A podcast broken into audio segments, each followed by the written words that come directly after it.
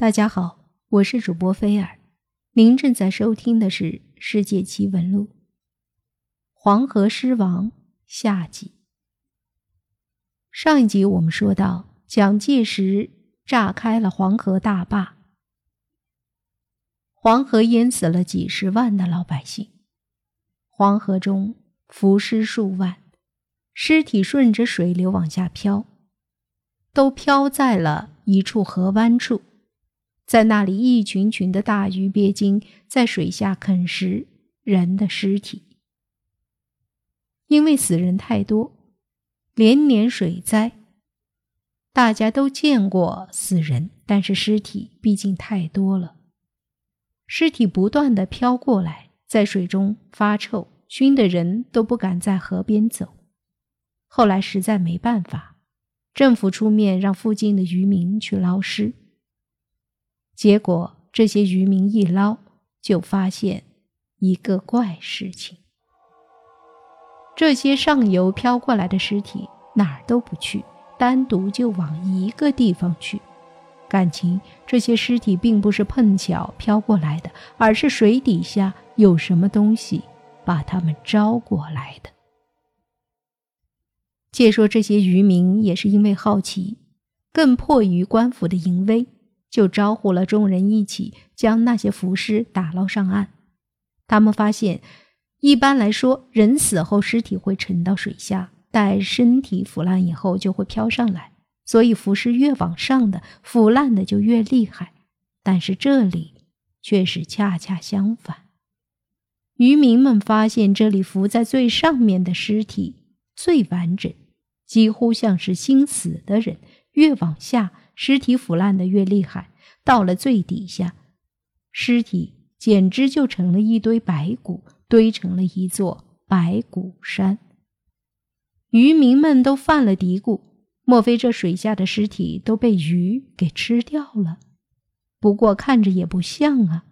要是真有那么多的鱼，就算是人在这里捞尸，鱼也不会即时就散开，至少要翻几个水花出来。可是看看这里，一点动静都没有，简直就像是一滩死水。大家虽然害怕，但是都知道水中的忌讳，谁也不敢开口说什么，只在那里闷头干活，想着赶紧捞完这些杀千刀的死尸，回家搂着老婆孩子睡觉是正经。就在这时，水下突然传来轰隆一声响。就像是地震一般，小船在水面上直跳，黄河水就像是沸腾了一般，从水下咕咚咕咚冒出碗口般大的大水泡。那大水泡腥臭无比，大家在波涛翻滚中也忍不住捏住了鼻子。这时候，就听见水中呼啦一声，水下就翻上来了一个巨大的黑色棺材。那棺材周身墨汁一般漆黑，上面纵横着一道道的鲜红色的墨线，各处还用朱砂画了蝌蚪一般的符文。红是鲜红，黑是墨黑，看起来分外的触目惊心。那巨大的棺材晃了几晃，就开始缓缓转动了。那原本堆成一堆的浮尸也都追随在他的后面。簇拥着他，直直向着岸边飘过去。这时候，岸上有懂行的人尖声叫起来：“快跑呀！黄河狮王上岸了！”关于黄河狮王的传说，在黄河两岸流传了许久。民间传说，黄河狮王由葬身黄河中的冤魂所化，会深知人心，迷人心智。让人沦为伥鬼，跟随在他的身后。也有人说，这尸王就是一种南疆巫术，是一种养在人尸中的蛊。这蛊会钻到人的五脏六腑中，控制住人的心智，让人变成一具行尸走肉，最后被吃尽心肝而亡。但是不管怎么说。那天在黄河上浮起来的黄河狮王，却是一具黑漆漆的大棺材，后来听懂行的人说，那具棺材一看就不是善类，那是用沉阴木特制的棺材，是专门用来供奉黄河娘娘的。这东西少说在水中也沉了有几百年了，怎么这次大水，竟然将这个邪物给冲出来了呢？邪物现世，黄河带血，看来。不是好兆头啊！黄河娘娘是什么呢？自古黄河水患多，黄河两岸人民也实心拜黄河龙王，供奉黄河八大王。在汛期时，也经常牵了枕头的牛羊投入黄河中。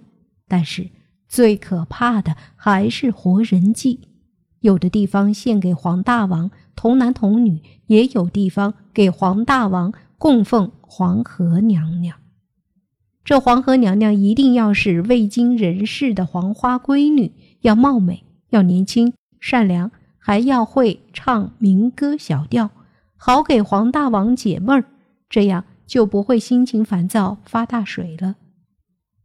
这样的姑娘选好后，会在身上包上一层绸子，绸子上浸泡了香油。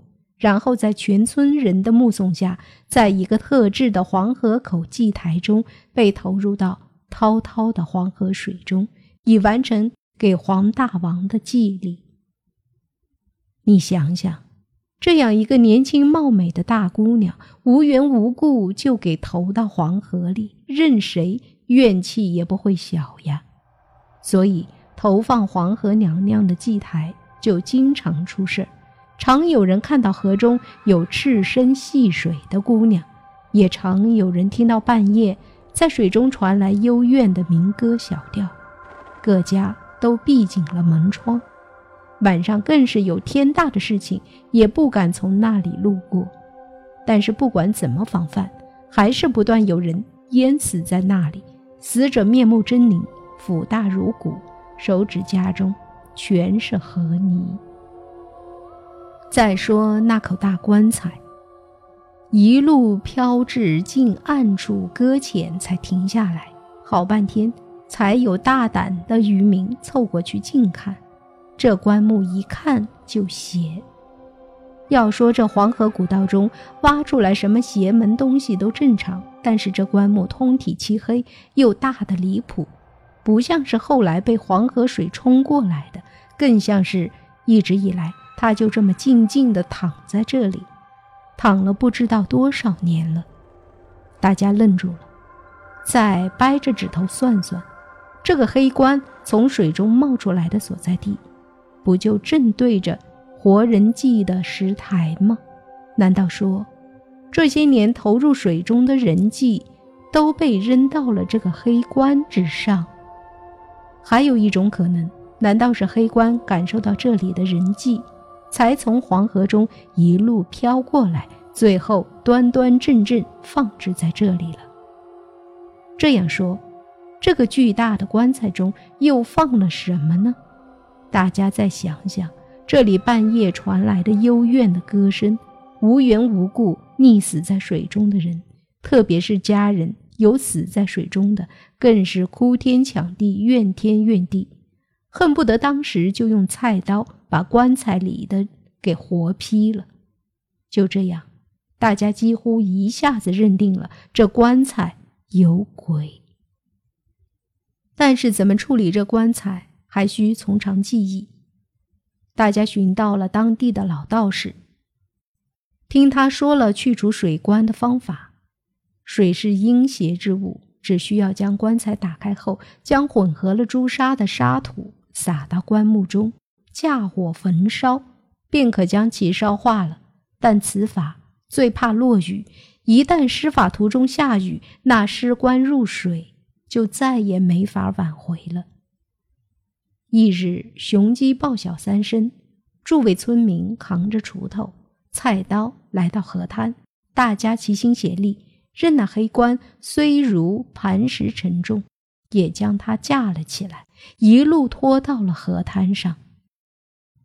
随着老道士唱起一声长长的开关，几个劳力一起发力，挖出棺钉，将撬棍使劲插入棺材中，一下子将沉重的棺材盖儿给撬开了。这时候，大家探头往棺材里一看，却被棺材里的东西给惊呆了，一个个吓得面如土色，一句话也说不出来。原来那黑棺裂开，里面并排躺着一堆圆润红艳的女尸。大家定睛一看，这些女尸不是旁人，却正是那些从尸台上投入水中的女尸。这些红艳艳的女尸，一个个面色红润，宛如睡着了一般，身上穿的有花布衣裳，也有长袍大袖。也有曼娜轻纱，显然是各个朝代的女人都有。这些黄河娘娘怎么跑到了这个黑棺中？这个黑棺又是做什么用的呢？这场景实在太过诡异。若是说这棺材中跳出一具僵尸，甚至说里面是一个水怪妖魔，这么多人也会扛着锄头镰刀冲上去，便是龙王爷在世，也给他劈死了。但是这些古怪的女尸躺在那黑棺中，大家着实害怕，一下子全往后退着。这时候，只要有一个人先跑，所有人怕都要跟着疯跑回去。那老道本来背着手站在外面，怕被湿气冲撞，这时怕毁了招牌，连忙干咳几声，上去用长指甲敲了敲关门，脸色微变，喃喃说道。沉阴木做的招魂棺，十几具活尸，看来这邪物已修成煞。他当时便喝住众人，说道：“诸位乡亲父老，这黑棺里并不是黄河娘娘，而是专门吸人魂魄的黄河尸王。黄河尸王靠着这沉阴尸棺吸黄河死人的精气，已经修成了妖煞。”如今诸位已经和狮王结下了梁子，若不斩草除根，恐怕在场的各位谁也活不过今晚。这一番话说得铿锵有力，一时间大家腿脚发软，再没有人敢再走半步，纷纷表示愿意听从老道士的调遣。老道当时便掐指算了算，先让英质的女人以及孩子、老人走开。然后让属相为龙蛇牛的人先回避了。这些属相清水，怕水师到时作怪，又命各位面向日头站好，大家相互看一下，嘴唇或下巴青黑的一律不要，鼻下为水，青黑者犯水，这些也不能要。挑选完毕，那河滩上也剩下五六十个精壮劳力。虽然那尸棺鬼气冲天。但是目前白日当空，加上各位劳力一心求胜，倒也能压制住鬼官。那老道点点头，便让人就河滩上杀了一只黑狗，七只大红公鸡，先将那黑狗血泼到棺中，然后将七碗公鸡血沿着黑棺的七个地方泼下去，命人又向棺中撒一层混了朱砂的干沙。最后架起干柴，点火焚烧，火光熊熊，那棺材噼里啪啦炸裂开来。